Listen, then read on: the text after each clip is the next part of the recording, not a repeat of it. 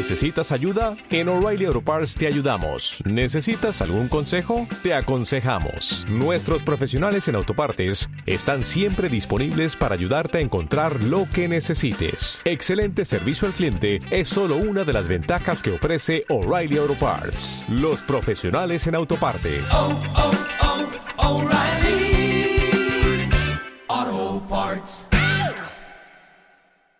Oportunidad de reunirnos en esta noche para estudiar tu palabra. Concédenos la compañía de tus ángeles y la dirección de tu espíritu. Que los conocimientos bíblicos no sean solamente datos informativos o nuevas informaciones para nuestros conocimientos, pero que sean principios de vida para la vida eterna. En tus santas manos nos entregamos pidiendo tu bendición y dirección, Señor, en el nombre de Jesús. Amén. En el Evangelio según San Mateo estamos trabajando con la parábola de los talentos. San Mateo capítulo número 25. Muy bien. San Mateo capítulo 25 dice lo siguiente, versículo 14, porque el reino de los cielos es semejante, es como un hombre que yéndose lejos llamó a sus siervos y les entregó, ¿qué cosa? Sus bienes. Decíamos que el capítulo 24 del Evangelio según San Mateo, los discípulos hacen una pregunta a Jesús y él pasa a contestar la pregunta, todo el capítulo 24, y les habla acerca de las señales del tiempo del fin o del fin del mundo y las señales de su venida y empieza a dar detalles. En el capítulo 25, después de explicar todas las señales, entonces el Señor Jesús presenta algunas parábolas. Pero hay un dato curioso, y es que en la parábola de las diez vírgenes, pero también en la parábola de los talentos, pero también en la escena de juicio, se encuentra explícita, tácita, sobreentendida la idea de un juicio. Es decir, las señales vienen, el Señor vendrá, y entonces describe cuál sería la condición del pueblo. Número uno, diez vírgenes. Todas se durmieron porque el esposo tardó. Número dos, parábola de los talentos. El, esposo, el, dueño se fue lejos. Número tres, pero vino y entonces hizo un juicio. Número cuatro, y el juicio lo basó en la experiencia práctica de aquellos a quienes él le dejó sus bienes de aquellos que tenían lámparas, que tenían aceite, de aquellos que se llamaban de su nombre. En otras palabras, al final de la jornada, al tiempo del fin, se le hace juicio a aquellos que fueron llamados, a aquellos que estaban esperando. Y se tomó en cuenta no lo que sabían, no lo que conocían, sino la experiencia práctica que tuvieron en la vida. De allí lo importante de esta parábola de los talentos, que involucra toda nuestra vida. Mientras el Señor tarda en llegar, Él espera no que las vírgenes se duerman, Él espera que los que recibieron talentos los negocien, los pongan a trabajar, los pongan a producir, porque cuando Él regrese les pedirá cuenta del uso de esos talentos. Número uno. Y número dos, el uso de esos talentos entonces involucra el servicio a los demás, el servir a los más necesitados, porque tuve hambre y me disteis de comer, tuve sed y me disteis de beber, fui forastero y me recogisteis, estuve en la cárcel y vinisteis a mí, etcétera, etcétera. De manera que el uso de los talentos significa servicio, significa trabajo en beneficio de otros. El empleo de los talentos involucra entonces un ministerio, que honra a Dios y sirve a los demás. ¿Se entiende lo que estamos diciendo? ¿Se entiende?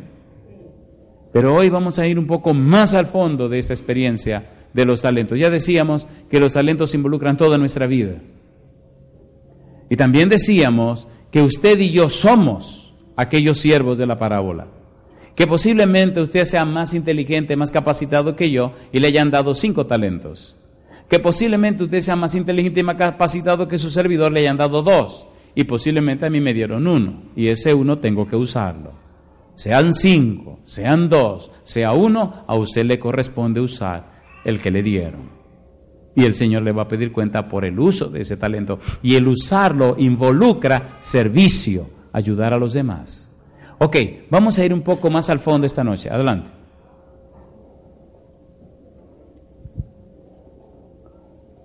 El uso de los talentos.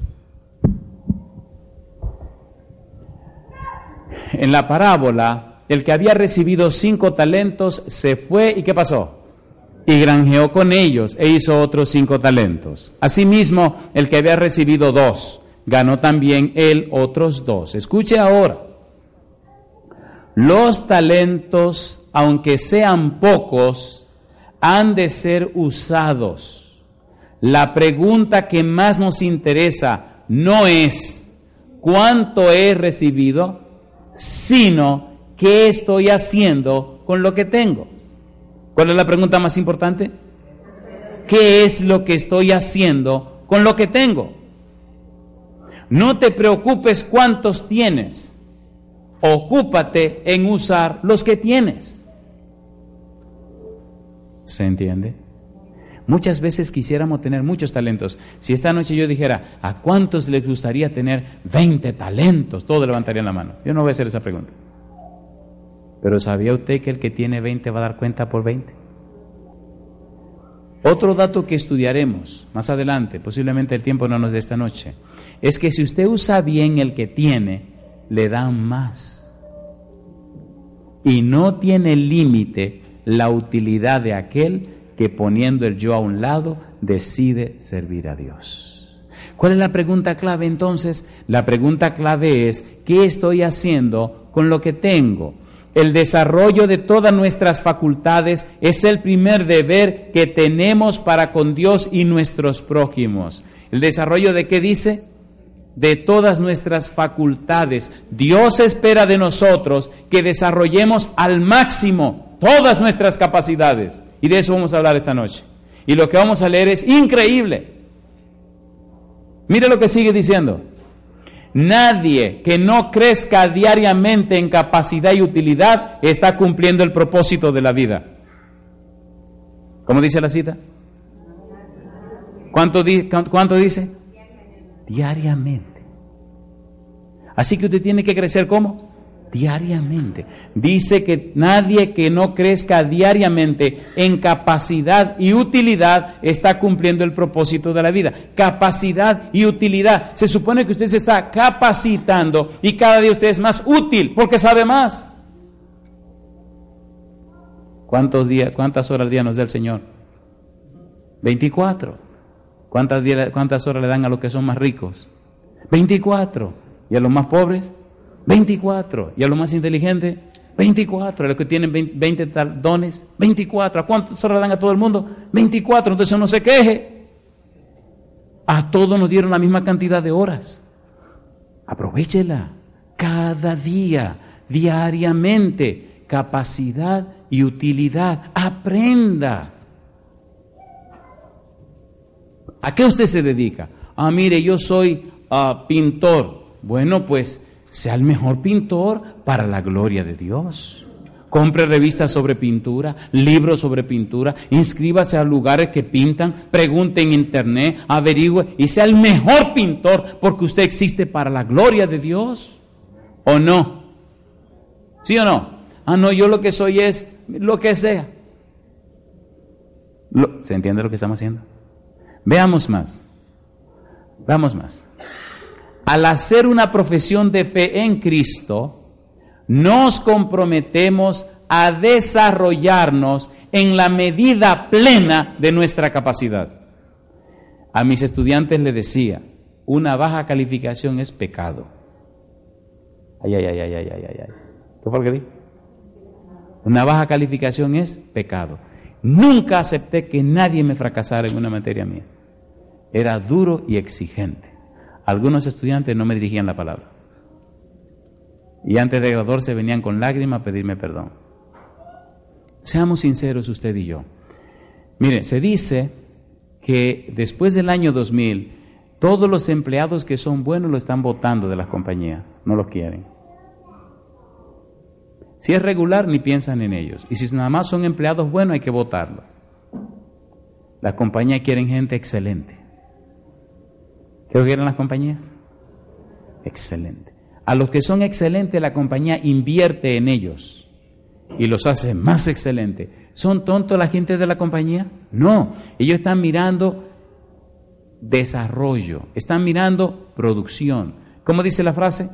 Al hacer una profesión de fe nos comprometemos a desarrollarnos en la medida plena de nuestra capacidad como obreros para el maestro y debiéramos cultivar, ¿qué dice ahora? Toda facultad hasta el más elevado grado de perfección. ¿Hasta dónde dice? Entonces, ¿cómo es posible que se vea tanta mediocridad en la iglesia de Cristo? Recuerdo una vez estaban unos estudiantes defendiendo una tesis. Y tenían una actitud tan, tan, tan, tan, tan. Una actitud como de, oiga, ¿cómo yo le digo? Ustedes saben que hay tiendas finas, hay tiendas de segunda y tiendas... La actitud de estos muchachos era como si estuvieran en una tienda de tercera. Y a mí, yo no era el, el presidente del jurado era solo creo que el secretario, uno de los sinodales. Y se me calentó la sangre de una manera. Parecía como que eran un grupo de muchachitos debajo de un árbol y no era un título universitario que iban a sacar. Y un momento donde ya no aguanté más y le hablé y le hablé. Y ustedes se van a componer como tienen que componerse. Y me molesté. Seamos sinceros. ¿Verdad que muchas veces le hacemos las cosas a Dios de cualquier manera? Seamos sinceros, como salga. ¿Sí o no? ¿Y qué exige de Dios? Dios de nosotros. ¿Qué dice Eva? Y debiéramos cultivar toda facultad hasta el más elevado grado de qué? De perfección. Usted canta, entonces mire, prepárese bien. Usted habla, hable lo mejor posible. Usted cocina, cocine bueno. Usted no hace nada, haga algo, pero haga lo bueno. a fin de que podamos realizar el mayor bien de que seamos capaces. ¿Notan que termina todo hablando de servir? ¿El mayor bien de qué? De que seamos capaces. La parábola de los talentos tiene que ver con nosotros en todo el sentido de la palabra. El Señor ha puesto a nuestra disposición la mano todopoderosa de Dios. El Señor ha puesto a nuestra disposición la presencia del Espíritu Santo que escudriña aún lo profundo de Dios. ¿Y cómo que malas notas? Si el Espíritu de Dios que escudriña hasta lo profundo de Dios mora en nosotros, ¿cómo que malas notas? ¿Cómo que trabajo mediocre? ¿Puede Dios perfeccionarnos al máximo? Sí. ¿Quiere Dios que le rindamos un servicio que lo honre? Sí. ¿Quiere Dios que seamos excelentes en nuestros trabajos? Sí. ¿Verdad que esta parábola es demasiado profunda? Sí. Una pregunta. ¿Un empleado que sabe más, produce más o produce menos? produce más. Y una persona bien capacitada andará dando pena buscando un trabajo. ¿Saben lo bueno de los que están bien capacitados? Que no hayan con quién trabajar. Porque viven llamándole a diferentes compañías y ofreciéndole más y ofreciéndole más y ofreciéndole más. Y los jefes saben que el tipo en cualquier momento se va. ¿O no? Y eso glorifica a Dios. ¿Cuál es tu trabajo? Pon en las manos de Dios tu vida Usa bien esos talentos y deja que el Espíritu te haga excelente. Una vez unos estudiantes se acercaron a un juez y estaban ah, deprimidos y desanimados. Tanto estudiar y tanto estudiar y al final, mire cuántos médicos andan por ahí manejando carro público, mire cuánta gente haciendo trabajo y el juez calladito.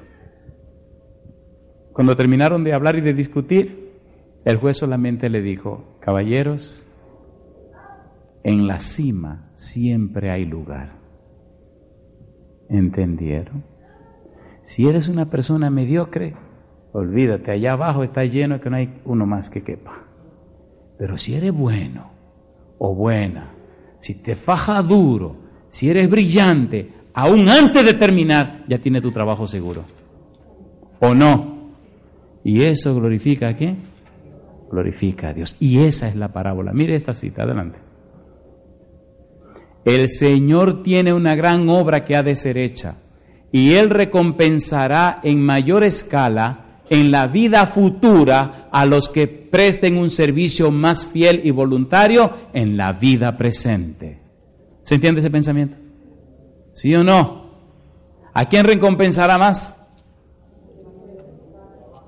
A lo que ahora trabaja más. Y sigue diciendo, el Señor escoge sus propios agentes y cada día, bajo diferentes circunstancias, los prueba en su plan de acción.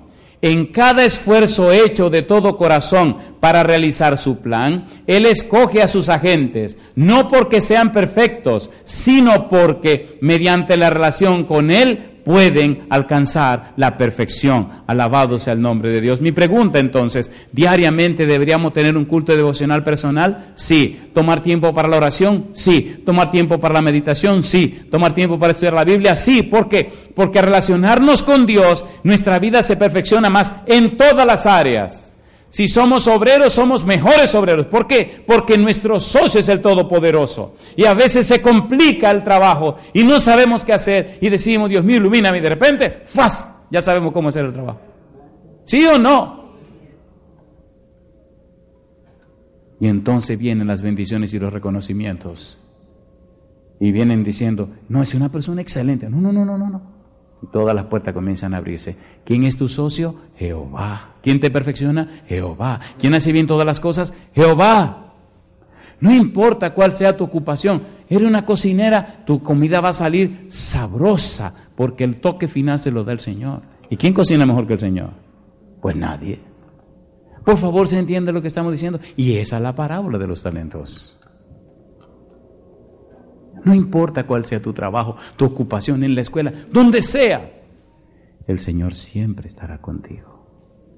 Queridos, ¿entiende lo que estamos diciendo? ¿Deberíamos enseñarle esto a nuestros hijos? ¿Sí o no? En asunto de notas soy exigente en mi casa. Muy exigente. Como no tienen idea.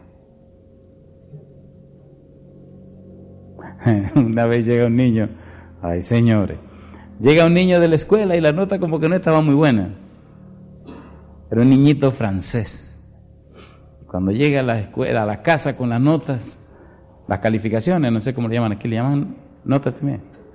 Ya con las calificaciones y no quiere ni dejarse ver del papá hasta que el papá lo encuentra y, y préstame la nota. Y le enseña el cartón y empieza a mirar. Mira, empieza a insultar al pobre muchachito. Y le dice el papá, no te da vergüenza, cuando Napoleón tenía tu edad, era el primero en su clase. Y el chiquito, que no era tonto ni perezoso y muy despierto, se queda mirando y le levanta la manita. Y le dice, papá, ¿qué es lo que quiere decir? Hable. Dice, sí, papi. Pero cuando tenía tu edad, era emperador de Francia. ¿Entendieron? Cuando le vaya a exigir a su hijo, tenga cuidado. Porque aunque no se lo digan, lo pueden pensar. Así, a mi edad era el primero en su clase, pero mírate a ti. A la tuya, el emperador de Francia. O sea, tenga cuidado, tenga cuidado. Sin embargo, en el nombre del Señor, hay que pedir a nuestros hijos que se desarrollen. Veamos este pensamiento. El tiempo se nos fue. Veamos uno más. Por favor, ponga mucho cuidado en este pensamiento. Vuelvo a la pregunta. ¿La parábola de los talentos nos involucra a todos nosotros? ¿Verdad que muchas veces pensamos que la parábola nada más era que le repartieron talento y que le van a pedir cuenta? ¿Sí o no? Es más que eso. Involucra toda nuestra vida. Eres una madre, involucra la crianza de tus hijos. No estás casada, involucra tu soltería. Eres un ejecutivo, involucra tu trabajo como líder de la empresa. Involucra toda tu vida. Todo lo que tú haces tiene que ser excelente. Ok, ¿Le parece bien si definimos la palabra excelencia? ¿Sí o no? ¿La definimos? ¿Cuántas personas pueden ser excelentes? Pero saben que no hay cosa más fácil en la vida que ser excelente. Para ser excelente hay que ser eficaz y eficiente. La eficacia es la respuesta de una pregunta. La pregunta es, ¿qué debo hacer? ¿Cuál es la pregunta? ¿qué debo hacer? Y la eficiencia, la respuesta de otra pregunta, ¿cómo puedo hacer correctamente lo que debo hacer? ¿Cuáles son las dos preguntas? ¿Qué debo hacer? Y la otra, ¿cómo puedo hacer correctamente lo que debo hacer? Tengo una norma. No te exijo nada hasta que no te enseñe. Pero después que te enseño, ay papá, ah, entonces te exijo. ¿Es correcto o no es correcto eso? ¿Sí o no? Cuando empezaba un año escolar, cuando empezaba un semestre en la universidad, le decía, ok, hasta hoy todo tienen 100 conmigo. Veamos al final del semestre si usted lo mantiene. Sean, ¿cómo? Digo, conmigo no se lo tienen que ganar, ya lo tienen. Ahora esperemos que lo mantengan. Generalmente, ¿cómo que dicen? Tienes que ganártelo. No, pues ya conmigo lo tienes. El 100 es tuyo. Ahora manténlo. ¿Cómo? Mira, ven a ver. Si tú haces esto, te doy tanto. Si tú haces esto, mantiene tanto. Si tú haces esto, mantiene tanto. Si hace estas cosas, mantiene todos esos puntos. Y son tuyos. Y digo, más fácil de ahí, mire. Y nada de esto es difícil. La calificación más baja se la ponía a los exámenes. Porque es donde la gente más se rompe, se parte por la mitad. Ah, ¿saben qué hacía con los exámenes? Le daba un examen diario. Todos los días un examen diario. Todos los días, todos los días, todos los días, todos los días, todos los días, todos los días, todos los días, todos los días. Así que el primer parcial era el resultado de todos los exámenes que le daba. Y se veían todo tan fácil, pero por cada hora de clase que les daba tenían que estudiar por lo menos dos horas. Y algunos me tenían mala voluntad porque tenían que estudiar demasiado. Uno una vez se regó tanto, después le conté la historia, que decía, ¿te crees que nada más el único que da clase? Digo, bueno, otros que tengan su método, pero la mía van a tener que estudiar. Y no era cuestión de que, de que ustedes son grandes, no, eso es de que, de que son grandes y que, eh, déjese de eso, usted va a trabajar, usted va a estudiar. Y si usted no tiene una actitud de estudio, se lo decía sinceramente, hasta el día tal puede retirar la materia. tres días antes del día tal le voy a recomendar, o la retira o la retiramos. Pero yo no quiero vagos en mi clase. Era bravo que ustedes no tienen ni idea. Un muchacho que está pagando su dinero, invirtiendo su tiempo. Y su papá, quién sabe lo que está haciendo para pagarle ese dinero. Y tan cara que la universidad. Y este bandido aquí sin hacer nada. ¿Me voy a aguantar yo también dejar que ese bandido gaste el dinero y el tiempo así? A ver, ¿es justo eso? Que diga, no me importa. No, pues usted estudia o mire, yo le exprimo, usted estudia se pone la cosa. Y algunos se ponían furiosos y llamaban a su casa y cuando los papás venían y nos sentábamos y le explicaba mi manera y mi forma de ser, entonces salían los viejos de ahí y agarraban, ven acá bandido, se cambiaban las cosas, ¿verdad? Vas a vivir una sola vez. Una sola vez. Una sola vez. Y el tiempo que se va no regresa. Este día jamás volverá. No me hablen del miércoles de la semana pasada. Eso no existe. Ya no me hablen de este día, ya se fue. ¿Qué te quedó? A ver, ¿qué te quedó del día que se fue? ¿Qué hiciste con él? ¿Horas más? ¿Te pusiste más viejo? Dios aceptará únicamente a los que están determinados a ponerse un blanco elevado. ¿A quiénes? Lea la cita otra vez. Dios aceptará únicamente a los que estén dispuestos a ponerse un blanco como elevado. Si usted quiere llegar a las nubes, tírele a las estrellas, que los pies se le que van a quedar enredados en las nubes, pero llegó a las nubes. Y quién sabe si se impulsó tanto y se quedó enganchado en la luna. Alcanzará poco el que intenta poco o no. ¿Sí o no? Un trabajito, un dinerito. A mí no me venga con eso que me molesta. Un trabajo, dinero, una carrera, una carrerita. Ay, eso me, me prende la vida. ¿Cómo que hito, niita? Métale a la cosa. ¿Se han dado cuenta que los hitos e hitas nunca llegan a ninguna cosa? Sí, se quedan con una carrerita y ganando un dinerito. Dice aquí, coloca a cada agente humano bajo la obligación de hacer lo mejor que puede. ¿De hacer qué cosa? Por eso a mis hijos les digo, a mí no me vengan con una calificación baja. Y no hay razón, ni no entro en razón. Se lo exijo. No hay una explicación. Tiempo, tienen tiempo. Capacidad, de sobra. Facilidades, la que quieran. Entonces, ¿pero ¿cómo voy a aceptar yo una ca- Pero usted está loco. Ah, y guardo siempre mis calificaciones debajo del colchón de mi cama. Y de vez en cuando las saco y le digo, ¿ustedes se acuerdan de esto? Y les da vergüenza. Se ríen y adelante. Es más fácil enseñar cuando tú le modelas a la gente lo que tú quieres que aprendan. ¿O no? ¿Sí o no? Por favor, padre, modélele a su hijo o a su hija lo que usted quiere que ellos sean. Se le hace más fácil. No sé si a ustedes le pasa como a mí, pero uno cuando se está emocionando el tiempo se acaba. Terminemos este negocio. Dice, una pregunta, ¿verdad que estos pensamientos son maravillosos? No son míos, son de la sierva de Dios. Pero creo que así aprendemos más. Usted lo lee, lo medita, los razonas, ¿verdad que tienen que ver con nosotros? Dice aquí, coloca a cada agente humano bajo la obligación de hacer lo mejor que puede. De todos, ¿qué dice? Exige perfección moral. ¿Qué exige de todos? Y dice ahora, nunca debiéramos rebajar la norma de justicia a fin de contemporizar con malas tendencias heredadas o cultivadas. Necesitamos comprender que es pecado la imperfección de carácter. Ay, mamacita linda. Y tan, le- tan dejado que son. Yo soy así, mi papá era así, mi abuela era así, rabioso, iracundo. ¡Ah! Déjese de cuento, déjese de eso. Déjese de eso. El Señor le puede cambiar esa forma de ser. El Señor le quiere cambiar esa forma. No, que yo soy aragán de nacimiento. ¿Qué aragán de nacimiento? Mire, bandido. En Dios se hallan todos los atributos justos de carácter como todo perfecto y armonioso.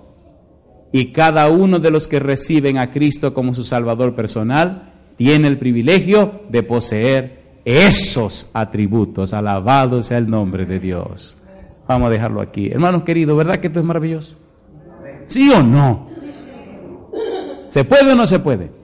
¿Puede Dios darte una familia maravillosa, una familia feliz, una familia linda, una familia gloriosa? ¿Puede Dios darte esa familia, sí o no? Entonces comencemos contigo. Comencemos contigo. Por favor, aprende a acostarte un poco más temprano para que te pueda levantar más temprano. Saca mucho tiempo para estar en comunión con el Señor, para hablar con Dios, para pensar en Dios, para comunicarte con Dios. ¿Y sabe qué pasará? Que al pasar tanto tiempo con Él, la vida del Señor se reflejará en tu vida. Los atributos de Dios se verán en ti y a tu esposa se le hará más fácil consagrarse y a tus hijos se le hará más fácil consagrarte y tu hogar se sentirá más lindo, más hermoso porque allí mora la presencia de Dios. Tú tienes la llave en las manos. Comienza tú. Comienza tú.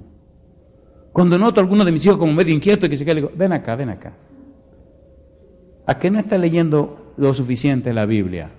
Y se ríen. Digo, ¿qué pasó? ¿Cuánto yo te debo? Van a acabar conmigo. ¿Saben que en casa hay una ley que por cada cuatro capítulos, son cinco capítulos, le doy un dólar? Y a veces me, me pegan duro. Veces tengo que pagarle una parte y le digo, te debo la otra. Y después le pago la otra. Ahora, una pregunta le voy a hacer. Al final de la jornada, ¿quién sale ganando? ¿Él o yo? ¿Quién le va a dar cuenta a Dios por mis hijos? Y usted por lo suyo. Si su hijo no está conectado con la palabra de Dios ni con Dios, ya fracasó. Si usted tiene dinero, aprovechelo. Si usted- yo no tengo, ¿qué es lo que yo tengo? Libros. Hay una biblioteca cerca de mi casa y hasta me dicen llave, amigo, de lo que ahí están. En estos días llegó una Biblia, la Biblia latinoamericana, y llego a entregar un libro, no sé, una película, no sé, y me dice el muchacho, hey, hey, hey, venga, Digo, ¿qué pasó? Y va y abre una, una gaveta por ahí, ron, y saca. Y viene y me dice, esto llegó y lo guardé pensando en usted. Si le sirve, mire a ver. Y la tomo, Biblia latinoamericana, traducida de los originales, que se qué, que se que qué. Digo, claro que me interesa. Y dice, ah, yo se la guardé. ¿Cómo no? Así que saqué mi cartera y le pagué 25 centavos. Todos los libros valen 25 centavos. Y he comprado colecciones caras. Cada libro, 25 centavos. No te voy a comprar una colección de 29 tomos. Cada tomo, carísimo. 25 centavos. Fui en estos días a llevar unos libros, no sé, y cuando me voy me dice el Señor, revisa los libros. Y allá voy a revisar. Compré tres libros de redacción, 75 centavos. Cuando mis hijos lo vieron, brincaron de alegría. Papi, esto sí es bueno. Hay uno de esos libros que es la edición número 11, de tan importante que es. Y a uno se me ocurrió mirarle el precio y cuando lo vendieron hace 10 años costaba 50 dólares con 75 centavos. No hay que ser rico. Póngase en las manos de Dios y Dios lo llevará donde están las cosas. ¿O no? ¿Sí o no? Hermano, yo quiero hacerle dos preguntas y quiero que sean bien sinceros conmigo. Aquí vamos ya a terminar este negocio. La primera pregunta. Lo que estamos hablando esta noche, ¿tiene sentido o no tiene sentido? ¿Quiere Dios glorificarse en este mundo? ¿A través de quiénes? De nosotros. ¿Quiere Dios que seamos completos en lo que tenemos que hacer? Sí. Me gusta esta parte de la cita que es increíble. Dice, necesitamos comprender que es pecado la imperfección de carácter. En Dios se hallan todos los atributos justos de carácter como todo don perfecto y armonioso. Y cada uno de los que reciben a Cristo como su Salvador personal tiene el privilegio de qué cosa? De poseer esos atributos. ¿A cuánto a ustedes les gustaría poseer los atributos de Dios? ¿Cuánto quisieran que esta noche oráramos para que Dios nos dé una vida plena, completa, una vida que inspire? ¿Una vida qué cosa dije? Que inspire. Tuve maestros que me inspiraban. Cuando las clases terminaban tenía el deseo de tomar otra clase con ese maestro. Tuve otros maestros que, que a veces, Señor, perdóname, a veces decía, ay, si un carro lo atropellara. había un chiquitín, había un chiquitito así. Óigase, ay, ay, ay. Ay, sí, nunca lo voy a olvidar porque ese era malo. Era un tipo, un genio, un tipo con un cerebro, pero malo más que el gas morado, decían en mi país. Pero bravo, malo, malo, un tipo malo. Tan malo que decía cuánto iban a pasar y cuánto no iban a pasar. Generalmente la mayoría de las que pasaban eran las muchachas, las más bonitas. Y usted lo veía con una cosa y una emoción y las muchachas. Oiga, y todos los varoncitos nos poníamos, yo estaba, era un adolescente, eso era cuando estaba haciendo la licenciatura en ciencias sociales. Y hubo un día que nos revolteamos, todos nos revolvimos, revolteamos, decimos en mi país cuando estamos incómodos. Y los varoncitos nos pusimos molestos con ese señor. Porque un día dijo, aquí pocos varones van a probar esta materia. Oye. Y se paró un bachiller y le dijo, después del examen final vamos a pedir revisión de exámenes. Y le dice él, se sonríe, acuérdate que en la Facultad de Humanidades yo soy el asistente del decano. Y entonces me paré yo y dije, qué bueno, así podemos hablar con el decano y decirle todas las cosas que están pasando aquí. ¿Qué te quiere decir bachiller? Digo, no, yo no quiero decir nada. Así se quedó el curso. Calladito. Llegó el examen final y me dice, vamos a ver, bachiller. Digo, sí, vamos a ver. Llenamos el examen y arrancamos para la facultad. Queremos una cita con el decano. Ah, que no está. Bueno, podemos estar aquí hasta que venga. Era una universidad pública. Y ahí nos quedamos. Como a la hora, dice la secretaria, está bien, dice él que lo va a recibir ahora. Hoy dije que no estaba. No él entró por la puerta de atrás. ¿Qué puerta de atrás si vimos el carro de abajo? Y le dijimos, mire, el profesor fulano de tal tiene esta, esta y esta y esta actitud en su clase. Y acaba de decir esto, esto, esto, esto. Y si a nosotros se nos quema la materia, él va a saber.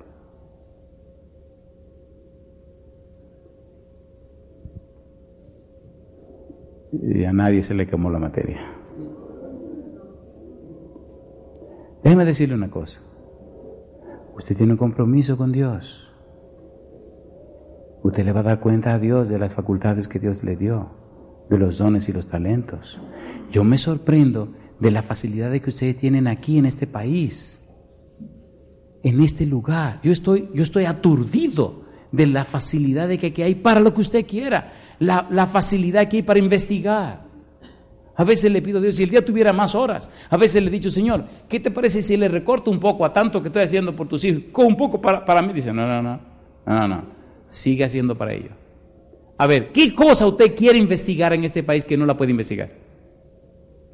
A ver, ¿qué libro que usted necesita no lo pueda pedir por internet?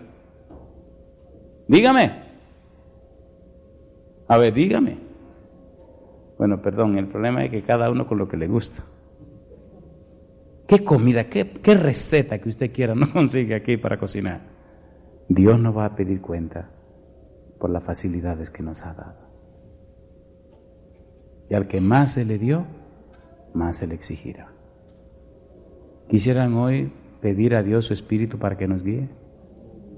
Nuestros hijos van a dar mucha cuenta a Dios, porque están viviendo en el país donde las cosas se pueden conseguir. Queridos jóvenes, escuchen lo que les voy a decir. Y esto nunca lo olviden. Hay una cosa que les acompañará toda la vida. Sus notas, sus calificaciones. A veces se dejan distraer por los compañeritos y por las compañeritas. Eso es ser tonto. Esos compañeritos y compañeritas son por dos o tres años, después jamás los volverás a ver pero tus calificaciones irán contigo toda la vida. A las universidades no le importa ni tu nombre ni tu apellido, les importan tus calificaciones. No es cómo te llamas, no, es quién eres. Y lo que eres lo dicen tus calificaciones. Eso le digo a mis hijos cada día. Y le digo, si algo o alguien te distrae del propósito de tu vida, ponlo a un lado Ponlo a un lado, no importa quién sea, ponlo a un lado. Porque si no alcanza el propósito de tu vida, no serás nadie.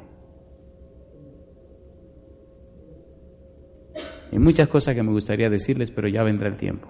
En la semana de vida familiar, yo le ruego, por favor, haga planes para la semana de vida familiar. Y haga planes para traer a otra familia o familia. Le garantizo una cosa en el nombre del Señor que no se arrepentirá de haber venido. Queridos, ¿podemos hacer esta oración? ¿Cuánto quisieran hoy poner su vida en las manos del Señor? Oiga, y alcanzar la perfección. Dale a un clip, Efraín. Y todos los que quieran ser obreros juntamente con Dios deben esforzarse por alcanzar la perfección de cada órgano del cuerpo y cada cualidad de la mente la verdadera educación es la preparación de las facultades físicas, mentales y morales para la ejecución de todo deber. Es el adiestramiento del cuerpo, la mente y el alma para el servicio divino. Esta es la educación que perdurará en la vida eterna. Y mi pregunta, si usted y yo decidiéramos ponernos así en las manos de Dios, ¿cómo sería esta iglesia? ¿Mm? Y los que vengan se quedarían, pues claro, se inspirarían, pues claro, y esto crecería sin límite hacia arriba para la gloria de Dios. ¿Cómo sería tu hogar? Excelente. Tus hijos, excelente. Tu esposa, excelente. Tu trabajo, excelente. Querido Dios, despiértanos a la gran y amplia bendición de vivir para la gloria de tu nombre. Inspíranos, Señor, y úngenos con tu Espíritu Santo. Habilítanos y capacítanos con tu gracia. que nuestra vida te honre, te alabe, te glorifique. Que cada uno de nosotros decida ser el instrumento de bendición en tus manos para gloria de tu nombre y salvación de muchos. Habilítanos, Dios, capacítanos y prepáranos con tu Espíritu Santo para ser excelentes en esta vida y pronto darte la bienvenida en las nubes de los cielos. Entregamos todas nuestras facultades en tus manos. Guíanos en el nombre de Jesús. Amén, Señor. Amén. Se pueden sentar. Dios les bendiga. O'Reilly Auto Parts puede ayudarte a encontrar un taller mecánico cerca de ti. Para más información, llama a tu tienda O'Reilly Auto Parts o visita oreillyauto.com. oh, oh, Parts.